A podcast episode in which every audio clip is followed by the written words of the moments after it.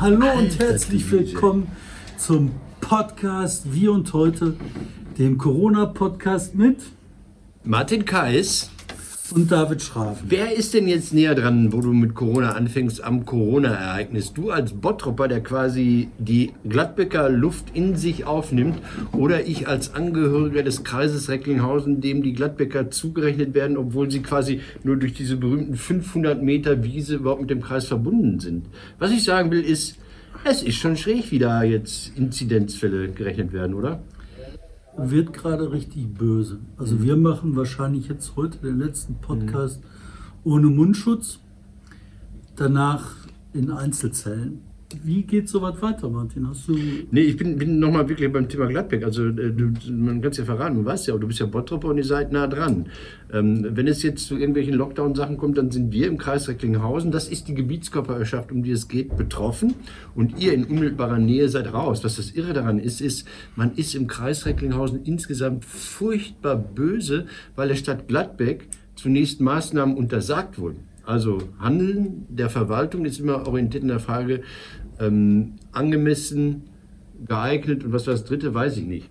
Und das heißt, man muss immer die mildesten Maßnahmen ergreifen. Und die Stadt Gladbeck, die Inzidenzfallzahl, wie heißt das so, die hatten 80 Fälle pro 100.000. Die durften nicht einschreiten mit Maßnahmen, weil die Aufsichtsbehörden gesagt haben, es geht nicht um euch, es geht um den Kreis Recklinghausen. Und im Kreis Recklinghausen sind die Zahlen niedriger. Ja, das Problem ist, ne, die Herrschaft haben die Juristen übernommen. Ähm, die Juristen machen aus ihren Zetteln, lesen die irgendwelche Zettelsachen raus und dann sagen, die kommen nicht auf so einen Quatsch. Ja, aber das, ist doch irre.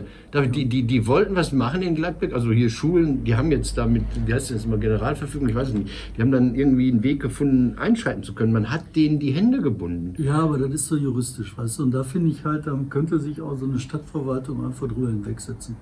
Was soll denn passieren? Dann soll er dann klagen, bitte soll er doch. Und dann hast du aber vier Wochen gewonnen. Also, ich weiß nicht. Ey. Aber wie fühlt man sich in. Bottrop, wenn man nebenan ist? Ähm, fühlt sich alles nicht gut an, fühlt sich aber nicht gut an wegen Bottrop. Äh, Bottrop und Gladbeck und Essen und alle, die sind alle in demselben Weg. Und das wird einfach nur ein sehr, sehr bitterer Winter, habe ich den Eindruck. Wie, wie ist denn das? Also mir kommt das so, mich macht das so fertig, weil ich sage, okay, ich habe einiges getan, ich war nicht draußen, ich habe keine Partys gefeiert, ich äh, äh, habe meine wöchentlichen Bordellbesuche aufs Nötigste, nein, die gab es ja gar nicht. Also, also man hat alles getan, man hat Mundschutz getragen, man hat Abstand gehalten, man hat Rücksicht genommen, man hat sich die Hände gewaschen und und und. Und trotzdem äh, passiert's, ne? So, Ja, es gibt halt Schulen, die halt weiterlaufen müssen irgendwie. Es gibt Arbeitsplätze, die weiterlaufen müssen irgendwie. Und du kannst den Menschen das Zusammensein nicht verbieten, das muss irgendwie weitergehen. Und ich, mir kommt so vor, als hätte man jetzt in der ersten Welle gut reagiert, hätte gut viele Sachen gut gemacht. Man hätte auch jetzt Maßnahmen genommen, die einigermaßen okay sind. Die Welle steigt ja nicht so an, sondern so. Aber nichtsdestotrotz ist die da, kommt, wird immer stärker. Und was mich so macht, äh, das, äh, man ist so ausgeliefert. Ne? Man ist halt so quasi ohne Schutz. Du hast immer noch diese Freaks, die sagen, ähm, äh, die Regierung, äh, gestern, Wendler. da komme ich gleich zu. Alter, gleich hast zu. du Wendler gesehen? Na, da komme ich gleich zu. Lass uns mal äh, über, über, über diese Normalfälle reden. Du bist ja auch in Berlin unterwegs gewesen. Und äh, ich sagte mal, ich hatte eine Anfrage, ähm, Mitte Dezember wird das Humboldt-Forum eröffnet in Berlin. Vielleicht. Also so eine große Veranstaltung. Ich finde den Bau nach wie vor scheiße, egal. Äh, mit, mit Bundespräsident, keine Ahnung, der sollte irgendeinen Job übernehmen. Und ähm, ich habe da, das willst du natürlich machen. Also da, da, normaler Mensch sagt, cool, will ich hin. Mache ich nicht. Mache ich nicht, weil ich äh, anderweitig tätig bin und ich werde nicht nach Berlin fahren, ähm, mich gefährden und dadurch, dass ich dann aus Berlin zurückfahre, andere gefährden und ein großes Projekt, auf das ich immer noch hoffe, mich den Geieramt dadurch eventuell unmöglich zu machen. Hammer. Äh, äh, geht nicht. So, jetzt, Ja, jetzt. Du bist ja auch in Berlin gewesen. Wie ist das? ist nicht gut. Ist nicht gut und es wird immer schlechter. Also ich weiß nicht, ob ich nochmal nach Berlin fahre, eher nicht. Ich glaube aber auch wirklich, ne, dass die äh, äh, Sachen so mit Eröffnung Humboldt-Forum oder so, das ist schöne Fantasie, das wird alles nicht passieren. Die haben jetzt gestern Berlin zum insgesamt Risikogebiet gemacht. Ähm, da wird gar nichts mehr gehen. Die Aber das- machen jetzt alles zu. Aber es war doch irre Feuer dazwischen. Ich meine, die haben da auch eine sehr, sehr merkwürdige Gesundheitssenatorin, die äh, im Interview rumschwimmt. Die wird siebenmal gefragt in den Tagesthemen, was machen Sie? Ja, wir sind dabei, geeignete Maßnahmen in die Wege zu leiten und so weiter und so fort. Ähm, aber der Zustand, dass bestimmte Bezirke auf einmal äh, Krisengebiet waren und andere nicht, da dachte ich, Viren können doch keine Verbotsschilder lesen. Also, ja, und du pendelst ja auch. Du fährst von der einen Stadtteil in den anderen Stadtteil. Also das Einzige, was ich fand, was in Berlin ging, war überirdisch bewegen. Ich habe richtig Knieschmerzen, weil ich überall hingelaufen bin. Mhm weil ich keinen Bock hatte. Es gibt ja hier diese schönen Elektroroller in Berlin. Diese, ja. diese leihbaren. Ja, das, aber das ist echt Strecken, Ja, das kennt man, ja, Großstadtlauf. Und dann mhm. war ich auch zu geizig, mir so einen Roller andauernd auszuleihen. oh. Also auf jeden Fall, diese Pendelei ist halt ein Riesenproblem. Ähm, weil du halt den einen Bezirk hast, der wieder bei dem anderen nicht ist. Dann hast du viele Leute, die das einfach immer noch nicht ernst nehmen die ja. nur weil sie noch keinen haben, der in ihrer Nachbarschaft gestorben ist, ja. denken, das wäre alles nur Kokolores. Ähm, ganz schlimm. Also ich glaube, das ist dann nicht aufzuhalten. Ich glaube, Berlin ist eine verlorene Stadt. Also Berlin ist dann wie New York. Ja. Aber du hast gerade, dann, danke, dass du gesagt ich wollte jetzt dann doch, doch auf Wendler. Mal, Natürlich habe ich Wendler gesehen. Ja. Ich komme doch vom Trash. Ich bin doch Fan des Trash. Es war so eine Resthirnschmelze, so eine, so eine Hirnraumversiegelung, die man zu spät vorgenommen hat. Der Wendler, das unangenehmste Stück Schlager Trash, das man sich vorstellen kann. Ein Mann, der absolut nichts kann, ja, der damit aber irgendwie Millionen Schulden zumindest gemacht hat, ja, der irgendwie im Alter ja, von mal, 59 hat. Jahren beschließt, eine 17-Jährige zu ehelichen zu penetrieren und ich weiß nicht was alles, ähm, der in der Jury von Deutschlands unsinnigster Sendung DSDS Deutschland sucht den Superstar war und alle so, hoho, der Wendler. Ja, ich möchte nicht als Nachwuchssängerin 17 Jahre alt von einem Wendler gesagt bekommen, du bringst es nicht oder du bringst es. Das ist beides gleich beleidigend. Also, der war in der Jury, man hat diese, diese, diese ersten Castings oder sowas aufgezeichnet, auf einmal tritt er vor die Kamera und sagt, ab sofort, das ist meine eigene Entscheidung, bin ich raus aus der Jury und außerdem, ich klage an. Das ist so äh, Wolfgang Liebeneiner, äh, der Nazi-Film, der hieß auch so, ich klage an, da ging es um Euthanasie. Egal. Also Michael Wendler klagt an die Bundesregierung wegen Verstoß gegen Verfassung und Grundgesetz. So, das Grundgesetz. Ja, wegen, nee, wegen, wegen Verfassung und das Grundgesetz. Nee, das, der hat den Genitiv ja falsch benutzt. Nein, wegen, wegen Verstoß des Grundgesetzes. Des Grundgesetzes, ja, und die Verfassung. Und dann liest er, und da dachte ich, jetzt ist er Gefangener der RAF, dann, dann liest er vor, warum, also die sind halt böse und so. Und dann guckt er immer so nach unten rechts auf den Zettel, ne? so als er gerade in Gewalt von Attila Hildmann persönlich. Wir verlinken das Video mal. Das ist äh, eigentlich gelöscht, ne? also man muss äh, Quellen finden, also ist runter bei, beim Insta-Account. Und ähm, ja, RTL ist auch Systemsender. Ja? Also RTL und alle anderen, ich glaube Vox und selbst D-Max und weiß ich nicht, Kirchenfunk, alles Systemsender und er jetzt nur noch bei Telegram. Und äh, Attila Höll und irgendwie dieser komische sogenannte Virologe mit dem unaussprechlichen Namen und, und irgendwelche. Xavier Naidu? Nee, nee Viro ja, das ist ja auch Virologe. auch ein Virologe. Äh, Self-Virological. Ähm, alle gut.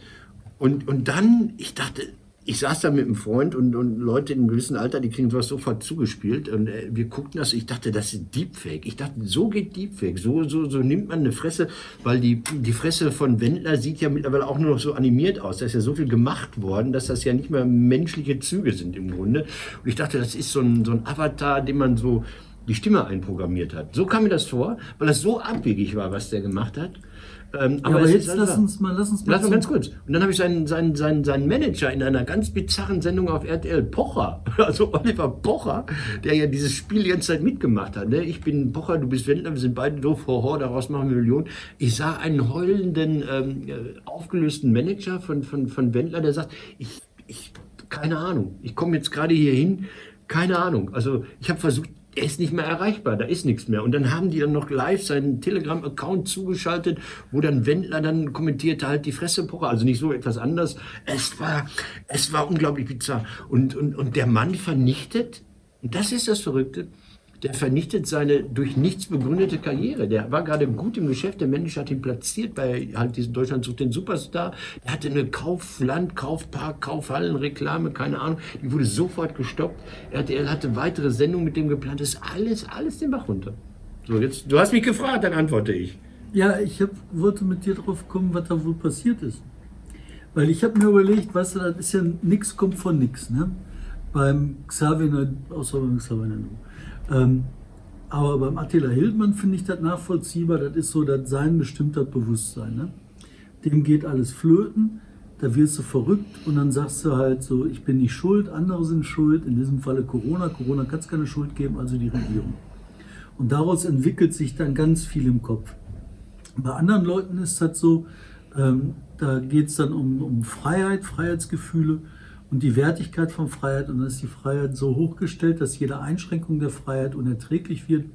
Das ist dann Maske auf dem Gesicht, ne, das ist schlimmer als äh, Gürtel um den Hals, Mhm. weil warum auch immer. Ne? Also ist halt Freiheit, ist dann der Wert. Und daraus definieren sich dann ganz viele weitere Sachen.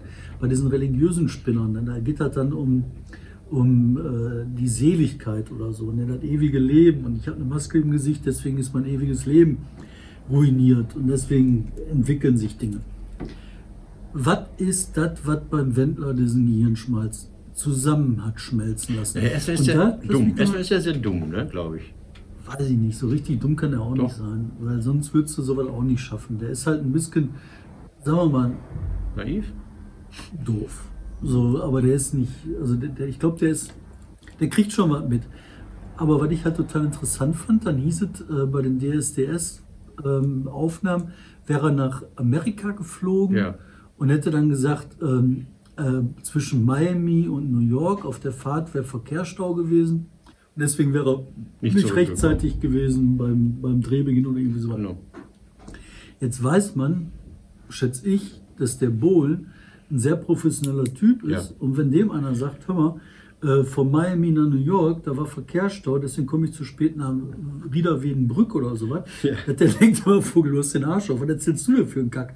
Wie willst du denn von Miami nach New York? Das sind zwei Tage mit dem Auto. Ja, Wer soll dem denn das glauben? also da, da war ja der Manager äh, an, an Bord, der sagte erstmal, die Abreise war überraschend. Also es war nicht vereinbart, dass er überhaupt nach, nach USA fliegt. Der sagt, seit drei Wochen hat, hat Wendler rumgesponnen und äh, seit einer Woche war er geistig nicht mehr erreichbar. Also der hat die Leute angemacht, wenn die da diese Drehs gemacht haben, ob das ein DSDS oder diese Kaufhalle, da diese Reklame war. Er hat alle im Team angemacht, warum sie diese scheiß Masken tragen und seinem Manager gesagt, auch du bist verloren. Ja, also auch du, wenn du das machst, bist du verloren. Und als er dann nach USA geflogen ist, äh, hat er dann den Menschen angerufen und hat ihm gesagt, Markus, oder wie er heißt, äh, komm rüber, hier ist die Rettung. Also nach USA. Wir reden über die USA. Ja, wo die, wo die Totenzahl äh, zehnmal oder sechs, siebenmal so hoch ist wie in Deutschland.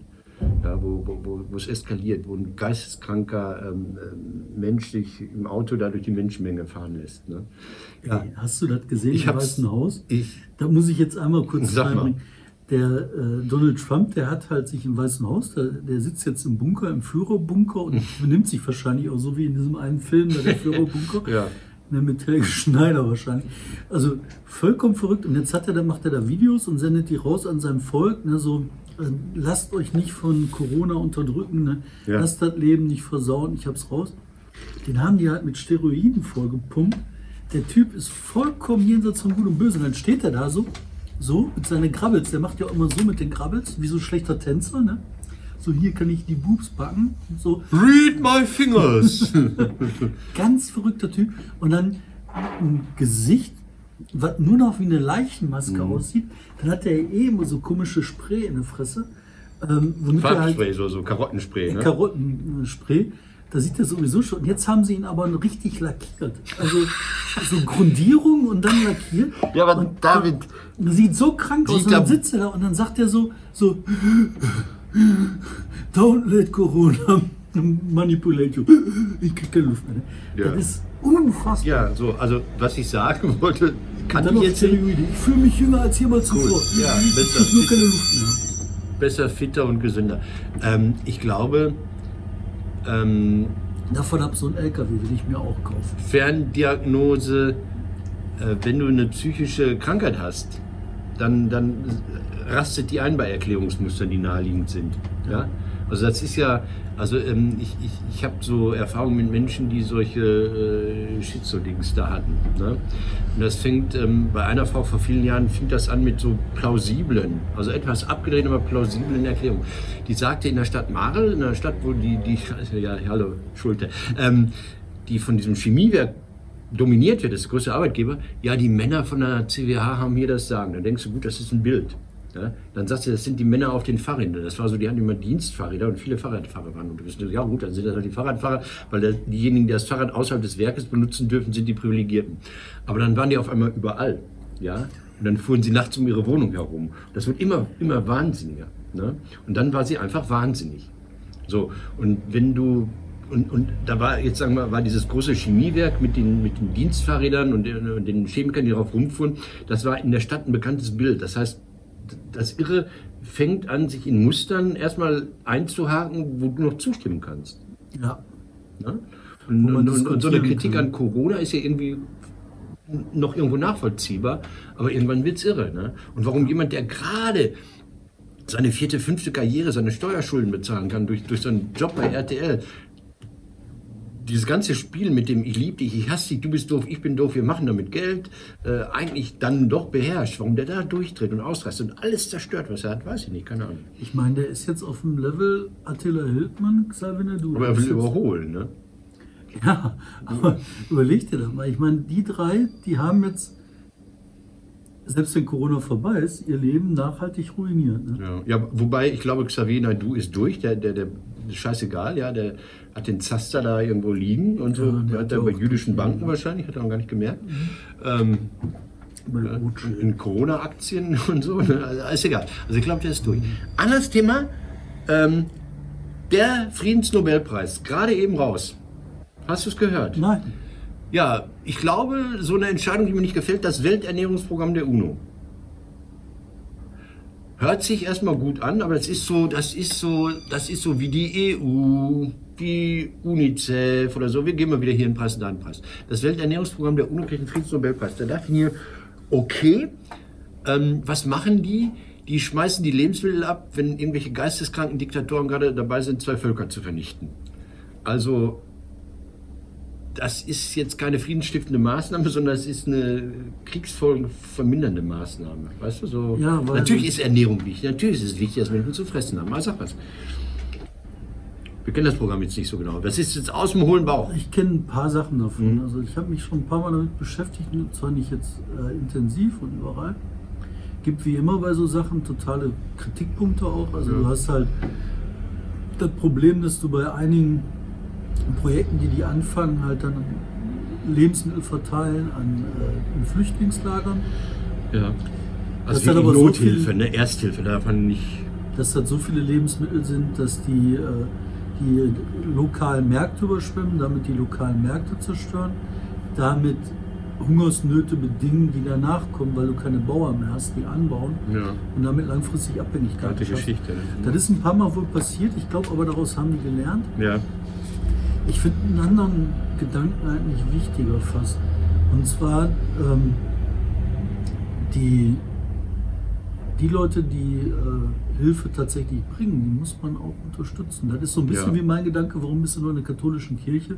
So ja, einer muss dem ja. Pfarrer das Brot geben, ja. damit, wenn in der Nacht einer beim Pfarrer klingelt, der Pfarrer dem das Brot geben Wir kommen gleich dazu. Wir kommen gleich zum Thema katholische Kirche. Wir haben hier einen Experten im, mhm. im Raum, entfernt Corona fest, dann räume ich mal einen Platz und dann kommt endlich mal einer, der Ahnung hat, der immer die Quoten bei uns hochtreibt. Ne? Immer wenn der Gast hier ist, geht die Quote. Mhm. Nochmal zum Welternährungsprogramm, was mir ganz, ganz wichtig ist. Ja, natürlich ist es richtig und wichtig, Menschen, die am Krepieren sind, daran zu hindern, irgendwie zu verhungern. Ähm, weißt du, das sind so, wenn ich das Ernährungsprogramm richtig verstehe, ist Nothilfe, Katastrophenhilfe und so weiter. Was ich ganz wichtig finde, ist, wir müssen so viele Milliarden Menschen ernähren und dann kommen hier äh, die Bioladen-Leute und dann denke ich immer, im Grunde bin ich für genmanipulierten Reis und ich bin für Pflanzenschutzmittel, die, weiß nicht, in der siebten Generation bei äh, grünen Quarkfröschen äh, Lungenkrebs auslösen. Da bin ich total dafür, weil ich möchte, dass die Leute was zu fressen haben. Das ist so, da bin ich irgendwie so ganz unromantisch. Ich sage jetzt mal dazu, meine persönliche Geschichte ist vielleicht ein bisschen anders als die vieler andere, aufgrund gewisser Umstände, die familiär bedingt sind. Habe ich als Kind teilweise ein Wochenende lang nichts anderes zu fressen gehabt als eine Tüte äh, Reis, so Kochbeutelreis mit Maggi. Das habe ich gefressen, so weil nichts anderes da war und ich das Haus nicht verlassen konnte. Und ähm, da ist meine, mein Hang dazu, jetzt unbedingt immer darauf zu achten, dass da alle Ökosiegel auf dem Essen drauf sind, relativ gering ausgeprägt. Und ich glaube, das dürfen wir echt nicht vergessen bei der ganzen Diskussion, wie gerecht und wie toll und wie extensiv, intensiv und ökologisch gerecht wir hier Landbau betreiben. Wir haben es geschafft, das ist dieser große Schwede, der immer diese Statistiken macht, wir haben es geschafft, viel mehr Menschen zu ernähren, ohne die Anbaufläche zu verzehnfachen. Das finde ich eine, eine unglaubliche äh, zivilisatorische Leistung. So. Ja, die, ich glaube, diese, diese Frage geht halt weit darüber hinaus über die Ernährung, sondern das ist am Ende auch für die ganze Frage, wie man mit dem Klimawandel umgeht. Ja äh, entscheidend. Und zwar diese soziale Frage, die darf halt nicht vergessen werden. Ja. Was du halt ganz oft hast, ne? das ist halt, dass die Leute sich in dieser Gender-Sternchen-Diskussion festfangen ja. und eine Klientelpolitik machen, eine Klientelbefriedigung äh, machen, mhm. die aber nur auf das eigene Umfeld ausgerichtet ist. Mhm. Und die soziale Frage, die eigentlich darüber steht, wird dann vernachlässigt. Das ist dann easy, weil du die ganzen Leute, die um dich rum sind, das sind alle Dudes, ja. Die sind alle äh, cool und ey, Dude und du hast mit denen eine formalisierte Mode, wie du dich kleidest, eine formalisierte Sprache, in der du dich abgrenzt. Du machst hier ein Sternchen, da ein Unterstrich. Du machst anarcho-feministische äh, Zentren aus. Ne? Mhm. Und separierst damit im Prinzip deine eigene soziale Schicht und für die, für die du dich angeblich zu engagieren dreust, weil du sagst, du bist ja auch noch links dabei. Dieses Links bezieht sich dann nicht auf äh, die Emanzipation der Benachteiligten, Nein. sondern auf die Abgrenzung deiner eigenen sozialen Sphäre gegen, äh, gegenüber den sogenannten konservativen Rechten oder sonstigen uninteressierten Arschgeigen. Und das finde ich halt interessant. Denn das hat die Anna Meyer in ihrem Buch Die Elenden wunderbar beschrieben. Okay. Habt ihr hier? Äh, nee, noch nicht, weil okay. der Buchladen ja nicht oh, okay, auffällt. Ähm, und zwar, äh, dass halt diese Solidarisierung, die da stattfindet, eben doch nicht für die Hartz-IV-Empfänger ist, ja. weil die findet man dann am Ende ja doch ein bisschen ekelig. Ja. Und die verstehen ja doch nicht, was das soll mit diesen ganzen äh, Sternchengedönse und mit dem Verzicht und so, sondern die verzichten ja schon. Ja, und dann macht man sich lustig über die Leute, die ihre geschälten Kartoffeln im Einmachglas kaufen, ja. weil das halt billig ist. Und sich mit dem Problem zu beschäftigen, mit den Lösungen zu beschäftigen, das ist halt Kollege, und das finde ich. Kollege sagte mir das neulich, gut. Kollege sagte mir das neulich mal wieder, also so, so Kabarett und Satire macht das ja auch. Witze über Lidl-Einkäufer und, und, und, Teddy und, und wie heißt das, Kick-Einkäufer, finde ich das jämmerlichste. Also ziemlich das jämmerlichste, was es gibt. Ähm, äh, Kollege äh, sagte, ja, Hildebrand, Kabarett sagte immer, äh, Kritik im Kabarett geht von links unten nach rechts oben. So, das ist eine schöne, schöne, schöne Idee, also grundsätzlich natürlich. Ne? Und, äh, ja, aber aus diesem links unten ist halt ein soziales Umfeld geworden. Ja, ich habe letztens mit jemandem gesprochen, ne, mit einem klugen Mann in Berlin. Und der sagte, das sind halt die Sozialwissenschaftler. Die Sozialwissenschaftler, mhm. die haben halt die äh, Deutungshoheiten gewonnen mit ihren Diskursen. Mhm. Und das hat dazu geführt, dass die halt ja, sich abgeschraubt haben in andere Sphären. Und die Assis, die von der Straße kommen und reindringen und Aufstieg ja. wollen und hungrig sind, die werden halt ausgegrenzt ja. und die bedrohen dieses elitäre Verhalten ja, dieser Vögel. Weißt du, mit ihrer Stell Sprache, mit ihrem Ausdruck. Ja, die halten sich nicht an die genau, elitären genau, Vorgaben, an die, an die Codes der Elite. Und das ist eine Sache, die finde ich gefährlich. Und das Problem ist, wenn diese Eliten sich A nicht für eine Elite halten, das verneinen, dass sie eine Elite sind, und als zweites ähm, die soziale Frage nicht bereit sind zu lösen, dann wird das von unten gelöst werden. Okay. Dann wird Aber auf eine Art, die keiner erwartet. Ne? Also so ja, klar, die lösen erwartet. das dann. Ist doch klar, warum nicht? Äh, würdest du dich zurückhalten lassen? Ne. Dann würdest du sagen, ja gut, dann lass die mal erzählen, dann wartest du ab, was passiert und dann übernimmst du die Macht. Das ist doch immer so gewesen. Die letzten 100 Jahre, 500 Jahre, 1000 Jahre. Außer bei den 1000 Jahren muss man 500 Jahre ausnehmen, weil da hat das Königtum funktioniert. Und danach, als die Aufklärung eingesetzt hat, nur Chaos. Das ist so ähnlich wie in Kirgisien. In Kirgisien, da machen die keine Wahlen, sondern alle fünf Jahre Aufstand. Ach so, ja gut, das ist ja auch so. Wenn es wenn, da Meldepflichten gibt und, und, und Verhältnis, Verhältnisdiktaturen und sowas. Ähm, da wird nicht mal einer groß umgebracht, sondern dann schuppen die sich halt gegenseitig aus dem Weißen Haus. Da ist gerade wieder Revolution gewesen. Hast du mitgekriegt? Nein. Nein, das sind alle fünf Jahre. Andere wählen, die machen Aufstand. Ja, ähm, okay. Kleinere Themen ähm, wo wir über diese, diese sich selbst elitär auffassende linke Großstadtjugend und so weiter geredet haben. Ähm, Nachwahlverhalten. Kanntest du vorher den Danneröder Forst? Den kennst du immer noch. Jetzt guckt er mir die großen Augen an. Den kennt er immer noch Was nicht. ist das? Das ist irgend so ein, so ein Kackwald in? Hessen, wo eine Autobahn gebaut werden soll. Wo, die, wo die Grünen inklusive einiger Friday-Jungs und Mädels äh, gesagt haben, oh scheiße, ja, äh, Hambach ist irgendwie out, äh, der coole Mann geht jetzt nach Hessen, weil da eine Autobahn gebaut werden soll. Die vereinbart ist, äh, die seit Jahren im Bundesverkehrswegeplan steht und wo jetzt die letzten 200, na, 20 Kilometer noch gebaut werden sollen. Wo, wo Leute dringend darauf hoffen, dass ihr Dorf endlich LKW-frei wird, wo, wo die Grünen äh, in der Koalition mit der CDU in Hessen nach Berlin bittere Briefe geschrieben haben, bitte, bitte baut diese scheiß Autobahn. Und jetzt die Grünen, der Habeck dann angereist kommt, so, ja, Habeck findet das nicht gut. Das finde ich so, so hinterhältig, so blöd und so. Mir geht's auf den Sack. Eigentlich nur der Übergang zur Nachwahlverhalten in Dortmund. Hast du es mitbekommen? Der Rat hat gestern getagt, vorgestern getagt, also in Dortmund. Und man hat über die Verlängerung der Startbahn des Flughafens beraten. Ja, die CDU war dafür. Ja, warum machen die nicht die endlich zu dem Flughafen? Nein, weil die jetzt da diese Marktnische äh, entdeckt haben. Komische, komische Städte. Länger zu bezahlen? Nee, nee, nee, komische Städte in, in Osteuropa, die sonst keiner ansteuert. Also die fliegen jetzt ja nicht nach äh, Bukarest, sondern nach Timișoara. Ja, oder die fliegen jetzt nicht nach Warschau, sondern nach Watch oder nach, nach Krakow oder wie das alles heißt. Also die fliegen immer so an der Hauptstadt vorbei zu anderen hochsubventionierten Flughäfen. Nein, der Witz an der Sache ist ja, äh, dass die CDU ja im, im, oder dass der Spitzenkandidat der CDU ja im Wahlkampf vor der Stichwahl gesagt hat, der Flughafen darf nicht verlängert werden. So, und jetzt ist die Wahl gelaufen und dann kehrt die CDU zum Alt und sagt, natürlich muss die Flughafenausbau, muss der kommen. Äh, Dortmund, ganz, ganz wirklich, kleines, kleines Beispiel, ähm, also der CDU-Vorsitzende ist verschwunden. Steffen Karnitz, der ist weg. Der ist jetzt irgendwie, der war auch gar nicht am Stichwahlabend im Rathaus, weil er ja Endlagerexperte ist. Den hat man entsorgt, wirklich so entgelagert bei irgendeiner Kommission, die sich um Endlagerstätten für radioaktiven Abfall kümmern soll. Der ist weg. Man hat sich wie die Kesselflicker geschlagen um, äh, um den Posten, wer darf Bürgermeister werden. Und das Schönste ist, die junge Union verklagt gerade den CDU-Kreisvorstand wegen Verstoß gegen das Datenschutzgesetz. Die haben die Staatsanwaltschaft ins Haus gejagt. Ja? Also da, da bricht was in sich zusammen. Das finde ich total interessant. Ja. Du nicht? Ja, natürlich, du bist auch kein Dortmunder. Nein, die Dortmunder, das ist so. Puh. Ich meine, das ist aber auch frustrierend. Weißt du, die haben jetzt zweite Mal ganz knapp gescheitert. Nein, die, die, die, die, die haben viel mehr bekommen als in Zustand. Die sind substanziell so kaputt, ja. Also wenn die JU den eigenen Vorstand äh, vor Gericht äh, schleppt, Alter.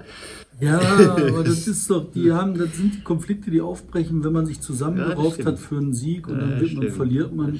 Das ja, pass auf, wir Was- müssen über was reden, was wirklich wichtig ist. Markus Benzmann hat eine Ansage gemacht. Ach so, ja, dann müssen gehe wir jetzt jetzt weg. einladen. Markus, es, es geht um Markus. das Thema, hier kommt unser Quotenboy, der Applaus, Applaus, Applaus. Ich möchte ganz, ganz viele Likes unter diesem Bericht sehen, der in diesem Moment, wo ich den Platz für ihn räume, eigentlich Geburtstag feiert, aber mit seinem Pastoralauftritt hier äh, nötig ist. Markus, komm, mach du die Markus, Überleitung. Markus. Applaus, Applaus, Applaus, Applaus, Applaus, Applaus. Kommen Sie rein, Herr Benzmann. Ich bin jetzt äh, im Alter, dass ich sozusagen von der Tribüne Kritikasten darf. Ja, Markus ist nämlich jetzt äh, Quotenboy und ähm, er hat, du musst ein bisschen weiter ran, weil du sitzt jetzt gerade auf dem Bild. Ja, bin ich Ähm, im Bild? Okay. Und du hast ähm, lange recherchiert zum Missbrauchsfall, bei dem äh, ein Priester aus Bottrop Kinder vergewaltigt hat, Essen Kinder vergewaltigt hat, aus dem Bistum Essen kam dieser Priester, ist dann nach München gegangen, hat Kinder vergewaltigt, hat den äh, Papst wohl getroffen, den Papst, den deutschen Papst, als er noch Erzbischof war, beziehungsweise später wohl auch, eventuell, man weiß es jetzt nicht so genau, oder ich weiß es nicht genau, Markus weiß das vielleicht. Markus hat darüber geschrieben, die Sache ist rausgekommen. Ähm, die Leute in Bayern wollten den Kinderschänder nicht mehr bei sich haben. Der ist vertrieben worden mit Missgabeln aus dem Dorf raus und ist hier nach Essen gekommen. Und jetzt ist was passiert. Markus, was? Ja, also man muss erstmal erzählen, es geht um diesen äh, Priester H., der eben äh, seine Missbrauchsgeschichte in Bottrop äh, begonnen hat, dann Essen, dann ins Bistum äh, München-Freising, äh, über 20 Jahre äh, sich an Kinder vergreifen konnte. Und äh, was wir eben recherchiert haben, die Nähe, den Schutzmechanismus, die die äh, kirchliche Institution aufgebaut hat, dass dieser Mann, obwohl jeder von seiner Gefährdung wusste, nach wie vor sich mit Kindern umgeben konnte. Und äh, ich würde sagen, auch Teil oder aufgrund unserer Recherche hat sich dann in seiner vorletzten Gemeinde in Garching an der Alz Menschen aus der Gemeinde versammelt und haben gesagt, so geht das nicht weiter, haben eine Initiative gegründet und ähm, den äh, Erzbischof von München getroffen, äh, Kardinal Marx, und haben gesagt, so, wir brauchen Aufklärung. Und das hat so viele Prozesse in Gang gesetzt, dass eben hier der Bischof in Essen, Herr Overbeck, ähm, gesagt hat, okay, jetzt müssen wir Verantwortung übernehmen, nämlich das alte Instrument, äh, den priesterlichen Gehorsam, den Mann wieder an die Kandare nehmen. Und der wurde eben nach Essen versetzt unter Auflagen. Und der wohnt jetzt hier im Ruhrgebiet. Und jetzt finde ich eben äh, das Spannende. Nach wie vor müssen wir uns über Missbrauch in der katholischen Kirche beschäftigen und vor allen Dingen die Struktur aufbrechen und hineingucken, die eben äh, die Verdeckung dieses Missbrauch, Missbrauch ermöglicht hat. Aber hier diese lokale Zeitung aus Essen geht eben hin und verwechselt, glaube ich, äh, Recherche mit Denunziation. Sie schreibt nämlich hin, sagt, wir haben jetzt die Gemeinde gefunden, wo der wohnt und nennen die Gemeinde, nennen auch die Menschen in der Gemeinde und schreiben dann, also recht perfide lassen sie einen zitieren, man müsse verhindern, dass es äh, zu Tumulten komme und Leute übergriffig werden. Und äh, das ist ein Artikel, das ist ein Aufruf zur Menschenjagd. Und ich glaube, das ist nicht gut für Journalismus. Ja, wie konnte dazu kommen, Markus? Ja, ich glaube, das ist so eine Sehnsucht. Ähm, was draufzusetzen, noch was Besonderes als Informationen draufzusetzen, was im Grunde genommen keine Information hat. Die große wichtige Information ist, wegen diesem Haar äh, ist der äh, Papst Emeritus in eine Dementi getrieben worden, ihn nämlich nicht getroffen zu haben und seine Rolle bei seiner Verdeckung äh, genauer zu erfahren. Das sollte man hin recherchieren. Man sollte vielleicht überlegen als Journalist, sich mit den Menschen zu treffen, mit dem Haar äh, ein Gespräch zu führen. Das wäre äh, gute Recherche. Aber im Grunde genommen letztendlich nur äh, ein Schussfeld frei zu machen, dass irgendwelche Leute übergriffig werden könnten, äh, halte ich, äh, ja, das ist schon fast Hate Speech äh, auf gedruckter Zeitung. Interessant finde ich ja den Punkt, dass man im Lokalen sagt, okay, wo ist jetzt mein lokaler Ansatz? Das passiert ja hier bei uns. Also müssen wir hier bei uns dazu was handeln, was schreiben. Finde ich doch einen nachvollziehbaren Impuls. Ja, kann man ja machen, aber muss man die Gemeinde nennen? Muss man im Grunde genommen, äh, Sie sagen, man könnte ja auch sagen, er ist jetzt hier, wir haben mit den Leuten geredet, die wurden nicht informiert. Muss man im Grunde genommen äh, die Adresse nennen und den äh, mit äh, Vollnamen sagen, über den man weiß, wie man in den rankommt. Ich halte das für nicht gut, gerade in so einer aufgeladenen Situation. Weil man könnte es natürlich machen, wie in der USA ist es ja so, dass Kinderschänder sich bei den Nachbarn vorstellen müssen und sagen, guten Tag, ich habe äh, Kinder geschändet, äh, da müssen wir das Gesetz ändern, aber das ist nicht Aufgabe des Journalisten, das zu tun. Ähm, wie siehst du denn das, äh, wie wäre es denn richtig gewesen? Also ich meine, die ersten beiden Absätze finde ich bei dem Text, die sind ja auch noch ziemlich okay, bis auf unten, dass dann äh, eben die Gemeinden genannt werden. Also ich finde die Tatsache, was an dem Punkt schon interessant ist, dass die Gemeinde nicht informiert wurde. Ja, das hätte man schon machen müssen, aber hätte man sagen können, er ist jetzt hier, wir haben die Gemeinde gefunden, ohne dass man sie genau nennt. Und dann hat er gesagt, so, wir haben mit den Leuten geredet und die sagen, wir hätten darauf äh, Anspruch gehabt, äh, darüber vorher informiert zu werden oder man hätte vielleicht, äh, das Bistum hätte anders damit umgehen können, weil das ist tatsächlich ein Punkt, der äh, benennbar ist. Zeig mal die Überschrift, die finde ich ja auch ganz interessant. Ja, ich will jetzt den Namen nicht nennen. Also vorbestrafter Priester wohnt eben in einem in einer Gemeinde in, äh, hier in äh, in Essen, so dass jeder jetzt im Grunde genommen suchen kann. Und ich glaube, also auch zur Wahrheitsfindung. Ja, wir wollen ja, dass dieser Mann irgendwann mal seine Geheimnisse teilt, weil es ist auf der einen Seite ähm, der äh, pädophile Priester, der sich an Kindern vergreift, aber auf der anderen Seite Institution, die ihn überhaupt erst befähigt hat, ermächtigt hat, äh, das, was er im Grunde genommen äh, im Geheimen in sich trägt, eben nach außen zu tragen und es straflos zu leben. Und äh, da sind eben immer noch äh, Rätsel. Und letztendlich können diese Rätsel nur gelöst werden, wenn dieser Mann auch irgendwann mal spricht. Und ähm, das über eine Hetzjagd äh, zu organisieren, halte ich für fatal. Also auch menschlich fatal, das geht nicht.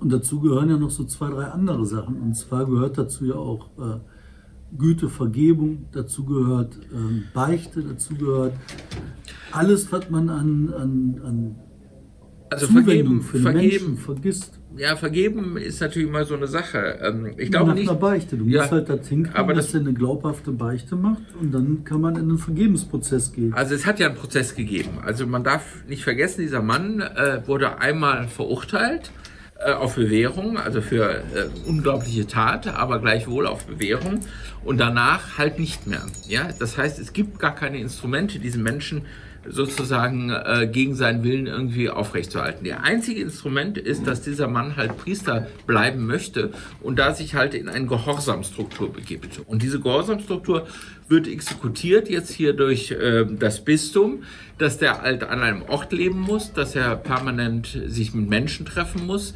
Rechenschaft ablegen muss, dass er nicht rumreisen kann, dass er sozusagen unter einer Art Kuratell ist. Das ist die das ist äh, im Grunde genommen die extremste Form der Bestrafung, die jetzt noch möglich ist. Und die wird jetzt gemacht. Und äh, die Frage ist, wenn man jetzt sozusagen äh, den Ort nennt auf einer Zeitung und sagt, hier, wir wollen nicht, dass es zu Übergriffen kommt, das kann man ja zu einer indirekten Aufforderung, äh, kann man das ja interpretieren. Ich frage mich, ob das ähm, nicht eine gefährlichen äh, äh, Rutschbahn eröffnet. Also, die Hate Speech gedruckt. Ähm, Markus, vielen Dank für deinen Gastauftritt. Der Ja. Quotenboy hat einen guten Gig gemacht.